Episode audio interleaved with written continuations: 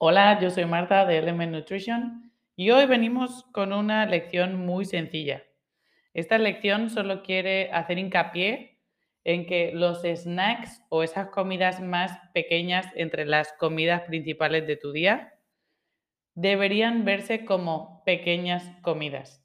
Es decir, deberían mantener el mismo equilibrio entre los tres macronutrientes que mantienes en el resto de tus comidas. La única diferencia va a ser que las porciones o la cantidad de alimentos tal vez sea menor al eh, tratarse de simplemente una comida que haces entre comidas para mantener tu nivel de hambre controlado y también para seguir proporcionándote energía a lo largo del día. Entonces, la idea es que utilices los recursos ya existentes como el podcast de la semana pasada sobre algunas ideas de snacks proteicos o comida rápida. Y además pienses en agregar ahora a ese snack proteico un eh, alimento que esté en la categoría de grasas, como por ejemplo, algo muy fácil de llevar siempre contigo pueden ser los frutos secos. Y un carbohidrato que puedas también llevar siempre contigo. Un muy buen ejemplo de esto pueden ser las frutas.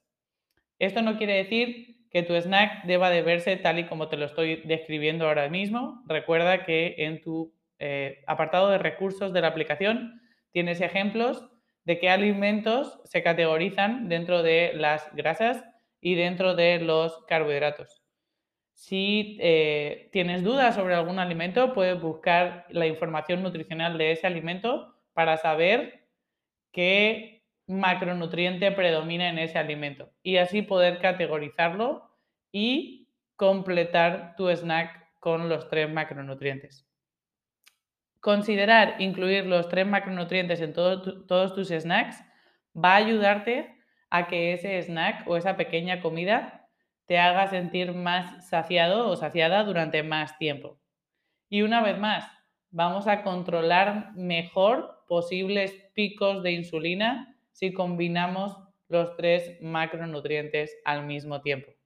Así que si eres de los que o las que comía solo una fruta o solo frutos secos o incluso tal vez solo un batido de proteínas, empieza a pensar cosas que puedes añadir ahora a tu carrito de la compra y tener siempre en casa para llevarte contigo y añadírselo a ese snack que solo contaba con uno de los macronutrientes. Recuerda que esos snacks se van a ver como pequeñas comidas a lo largo del día. Parece algo insignificante, pero es muy importante y te va a ayudar a llegar con un poquito menos de hambre a tu siguiente comida. Nada más por hoy. Mañana te traemos algunas ideas sobre tips para comer fuera de casa.